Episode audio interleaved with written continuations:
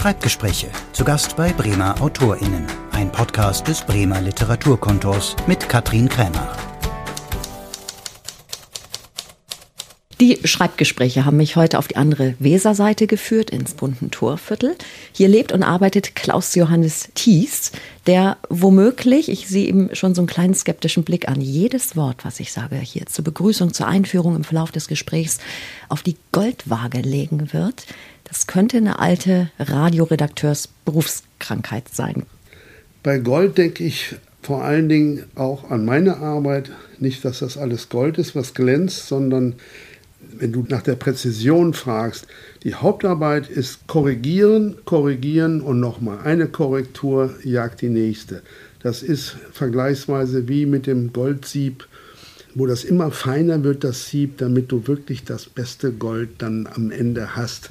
Und so arbeite ich eigentlich, ja. Wir müssen kurz erklären, wir kennen uns lange eben von unserer gemeinsamen Arbeit bei Radio Bremen. Deswegen duzen wir uns auch. Und ich kenne dich eben auch als einen sehr gewissenhaften Redakteur, der einen genauen Blick hat. Und wie war das denn eigentlich, als du noch gearbeitet hast in der Redaktion, wenn du mit Radiosprache zu tun hattest, die ja eher eine nachrichtliche, eine Informations-, eine journalistische Sprache war?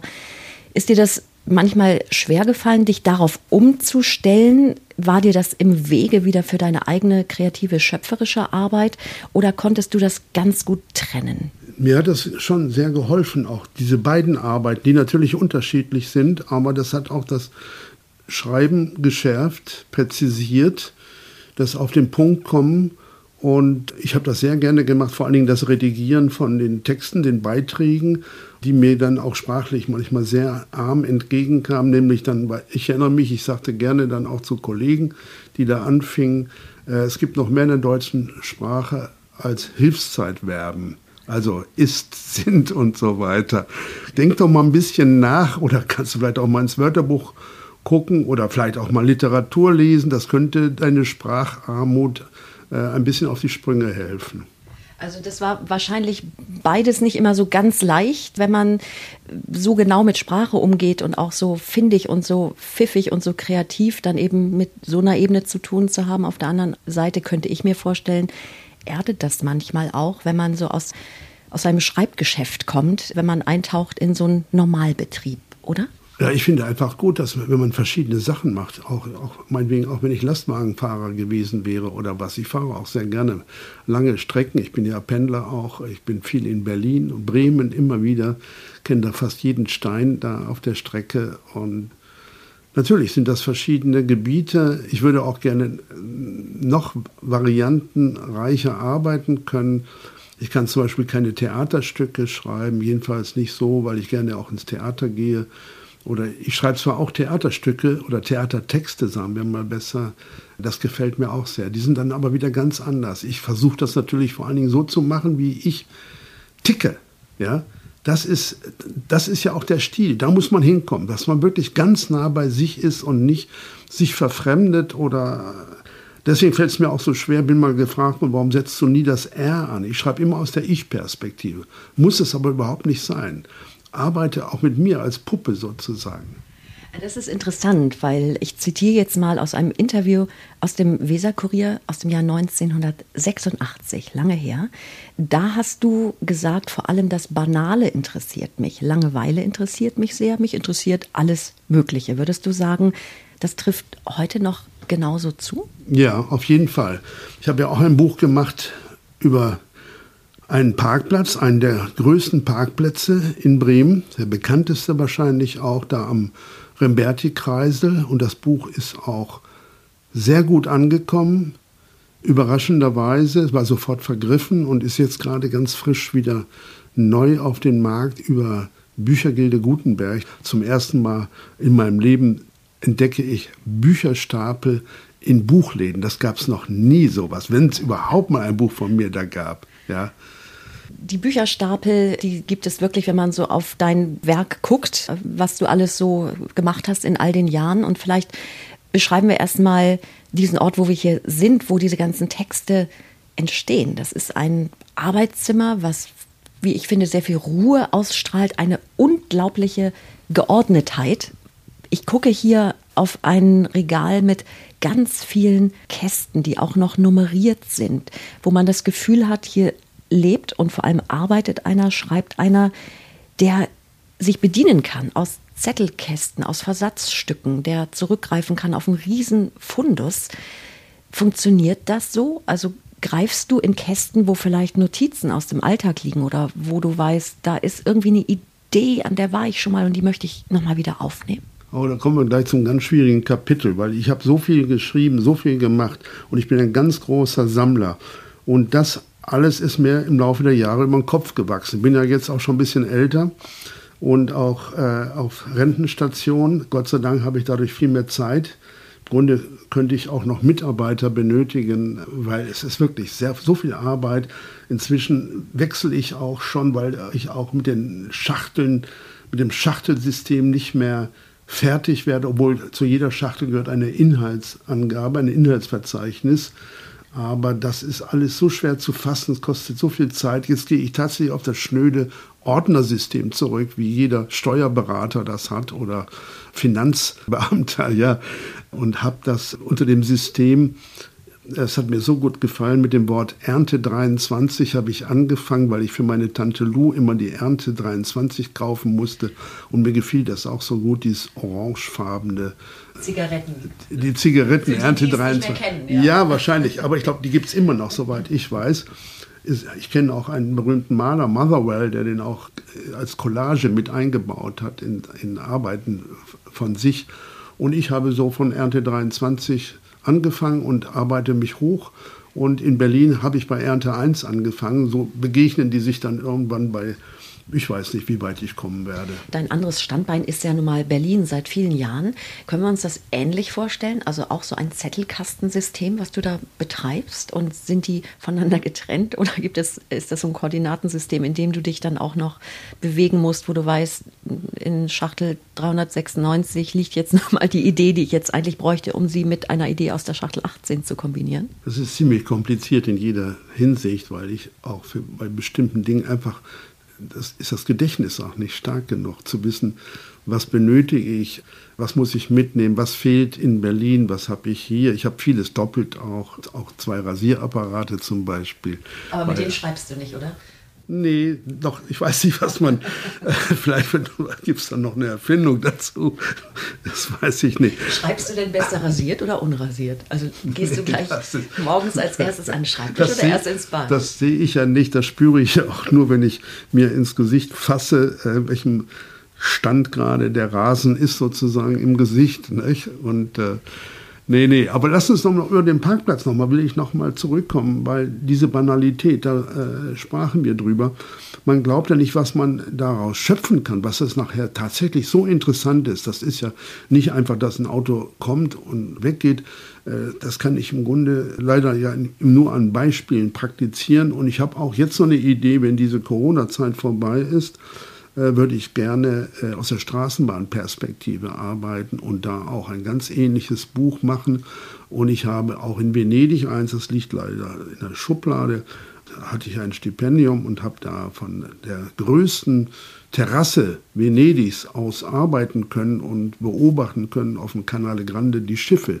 Das war dann für mich sozusagen die Fortsetzung des Parkplatzes, weil es ja auch im Grunde Autos sind, die da langfahren mit Diesel unterwegs. Ja. Wir können schon mal zwei Sachen wirklich festhalten. Also das Banale, wobei das klingt fast so ein bisschen herabsetzend, Banalitäten, also sagen wir Details, Kleinigkeiten und eben das Beobachten. Man muss ja erstmal den Blick haben, um Banalitäten oder scheinbare Banalitäten zu entdecken, um daraus so kleine Textperlen zu machen, wie du sie ja machst. Und wir waren ja in der Zeit auch schon mal weit zurückgeschlüpft, eben 1986. Äh, knüpfen wir nochmal kurz an. Da bist du ja als Schreibender zum ersten Mal, zumindest in Bremen, aufgetaucht mit einem schmalen Roman Unbedingte Zunahme. Und dafür hast du damals den Bremer Förderpreis für Literatur bekommen, nicht zu verwechseln mit dem Bremer Literaturförderpreis.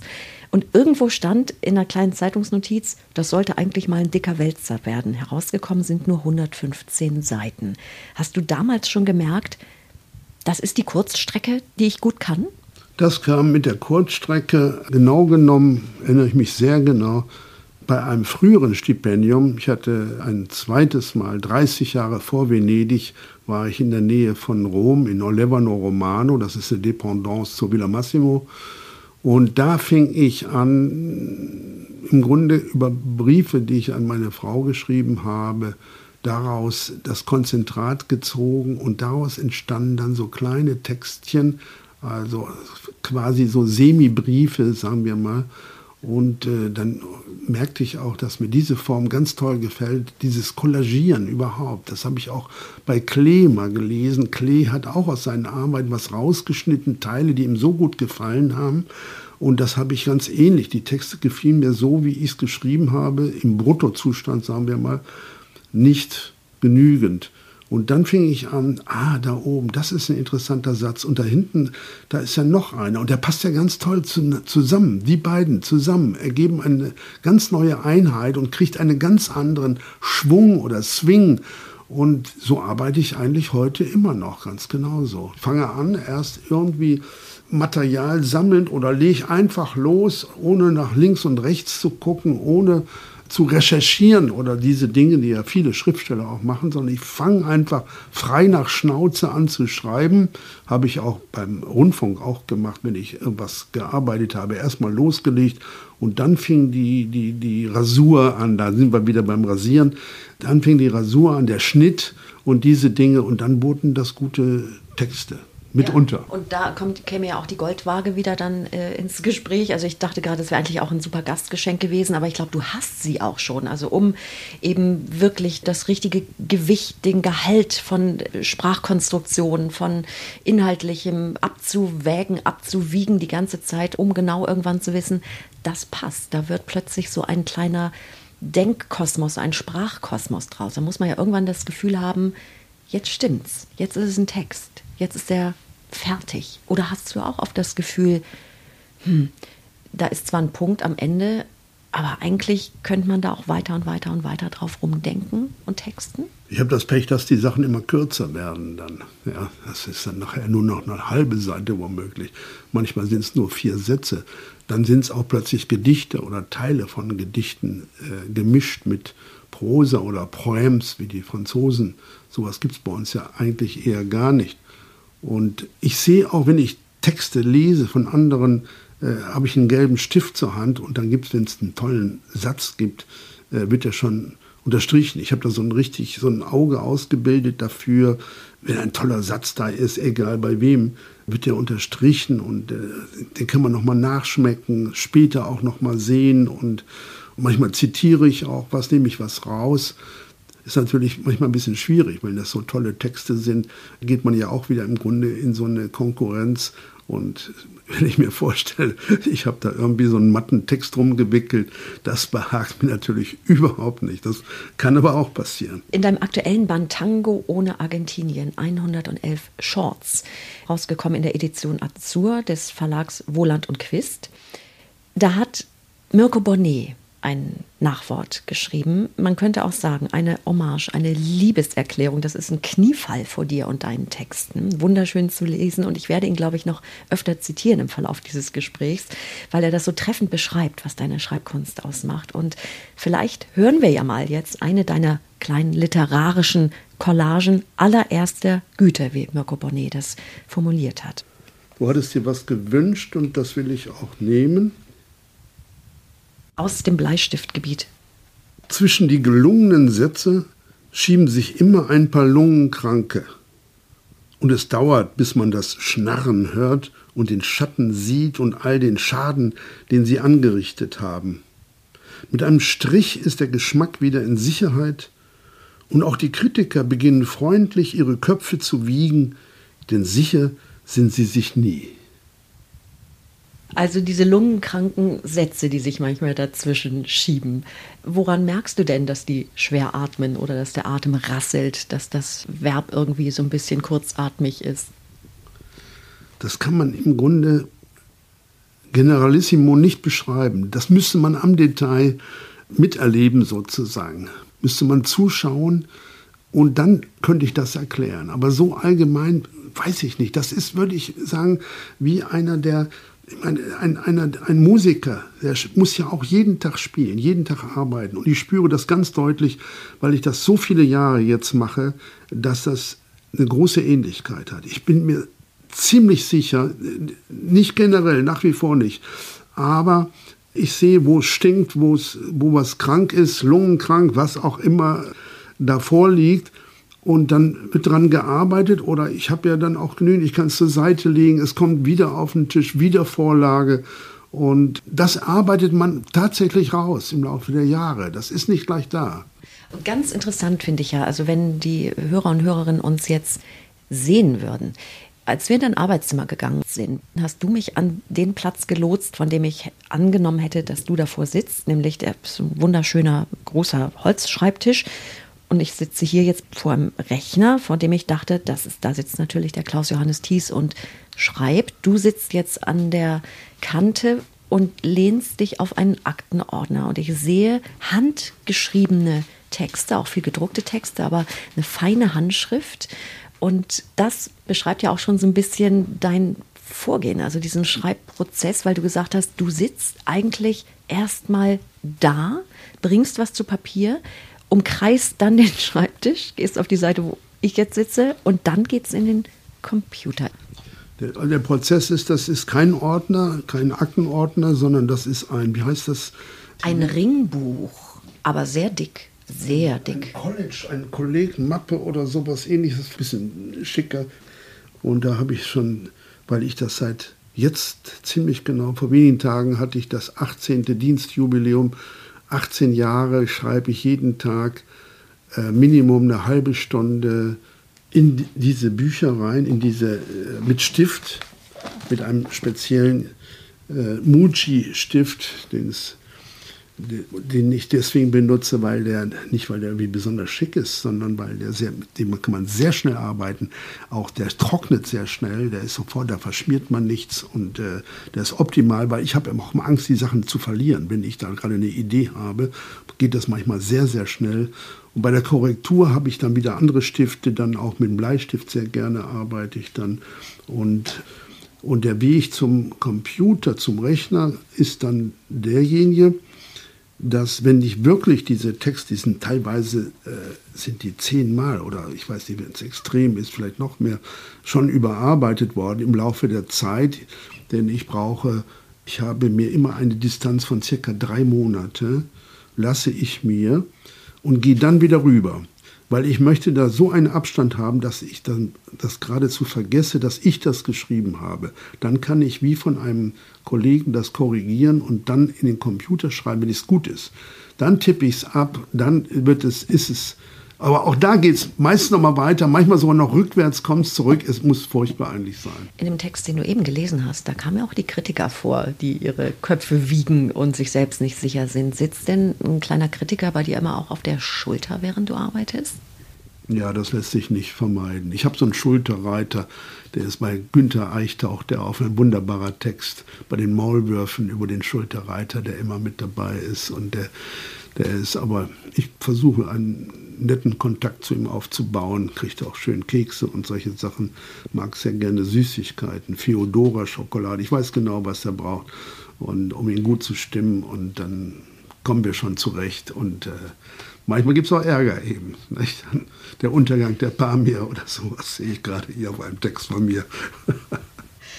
Wie du das beschreibst, drückt auch schon so ein bisschen aus, eigentlich, wie so dein Denkbild ist oder was in deinen Texten vorkommt. Also da ist sehr viel Verspieltheit, sehr viel Absurdität, sehr viel Skurrilität, was du aber alles in einen großen, ernsthaften oft melancholischen Zusammenhang bringst. Das beschreibt eben Mirko Bonnet wirklich auch sehr, sehr schön. Und ich hatte nochmal das Bild auch, dass du oder deine Texte sich so ein bisschen anfühlen wie so eine Art Setzkasten. Die Älteren unter uns wissen vielleicht noch, was das ist. Also man ging es über einen Trödelmarkt, fand irgendwie kleine nette Figürchen oder Steinchen und dann kam das in diesen Setzkasten. Und das Bild hatte ich, dass der Klaus Johannes Thies über den Trödelmarkt oder Flohmarkt der sprachlichen Besonderheiten geht und immer so kleine Dinge findet und in so einen Setzkasten tut.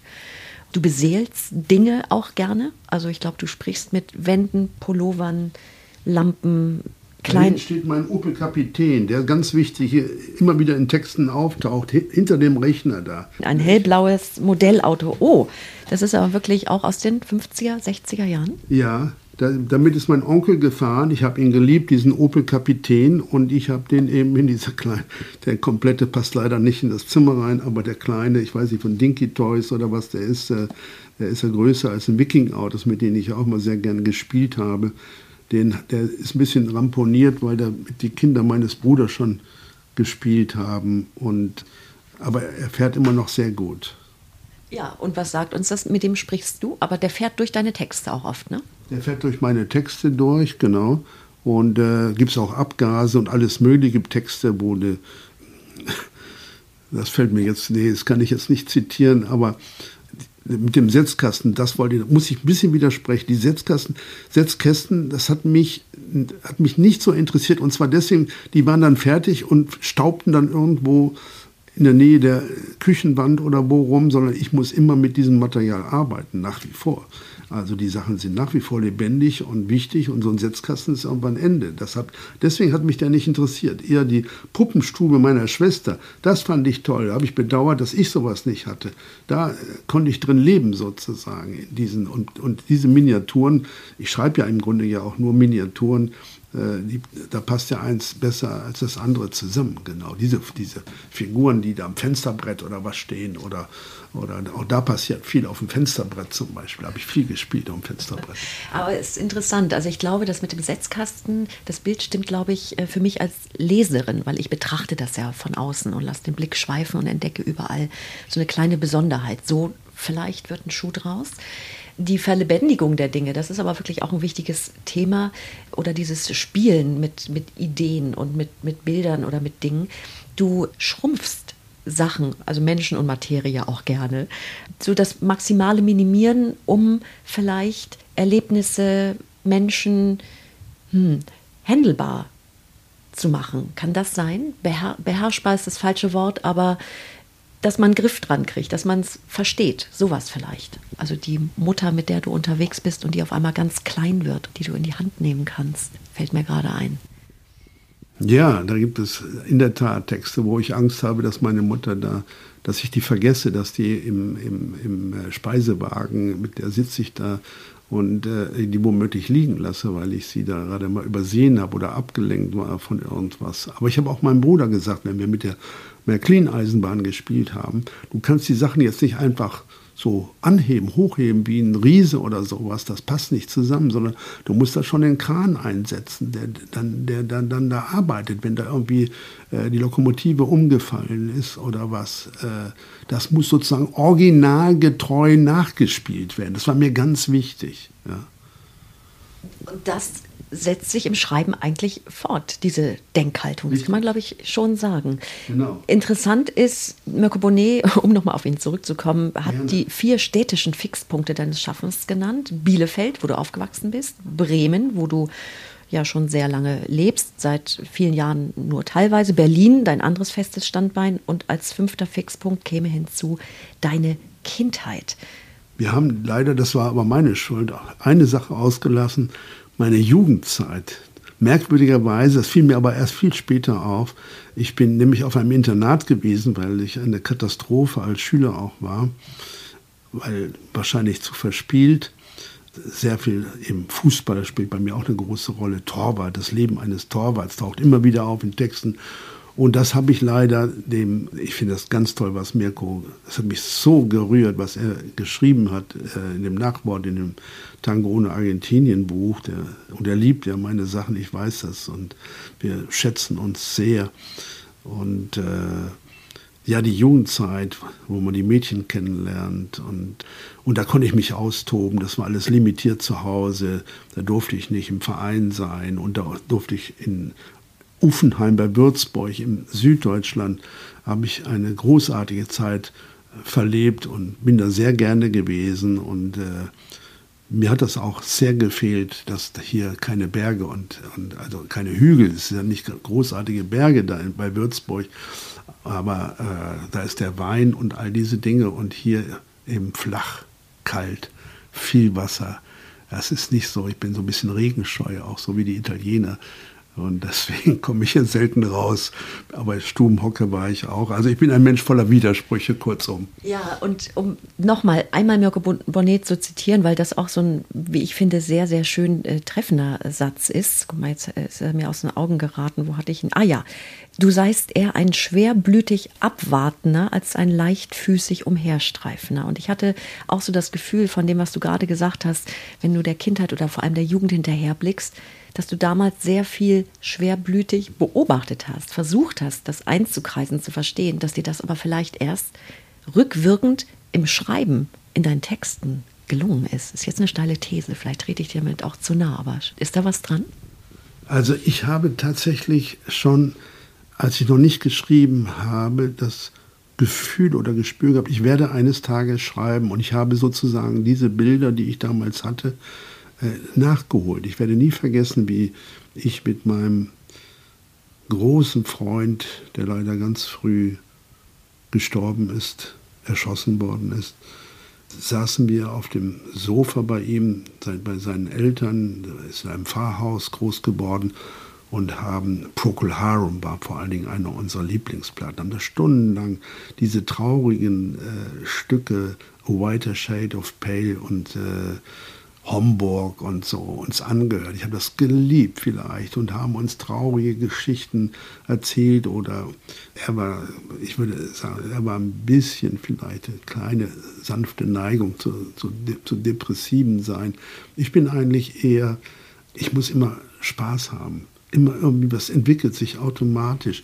Obwohl ich auch dieses, das total verstehe, was du sagst, diese Stimmung das, die mag ich aber sehr gerne, diese Melancholie, all das eben, was ich gerade mit Procol Harum erwähnte, dies auszudrücken. Und ich habe tatsächlich diese Dinge auch aufgenommen. Du wirst das in meinen Texten, es gibt die teilweise so auch in den Überschriften.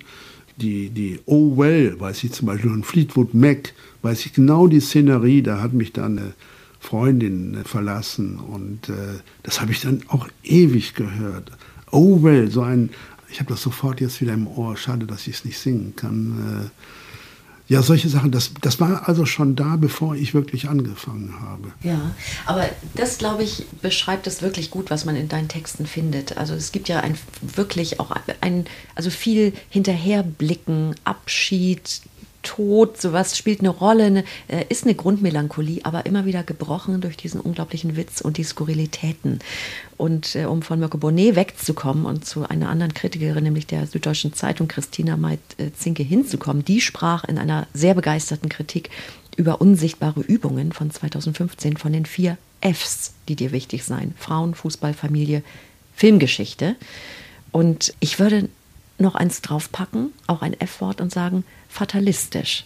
Das gibt es auch. Es gibt die Zeilen schreiben, immer weiter schreiben und sich dabei vorstellen, man würde auf einen Weg gehen bis zum Horizont hin. Und die ganze Zeit über denkt man darüber nach, ob es auch der richtige Weg ist. Aber umzukehren lohnt sich nicht mehr.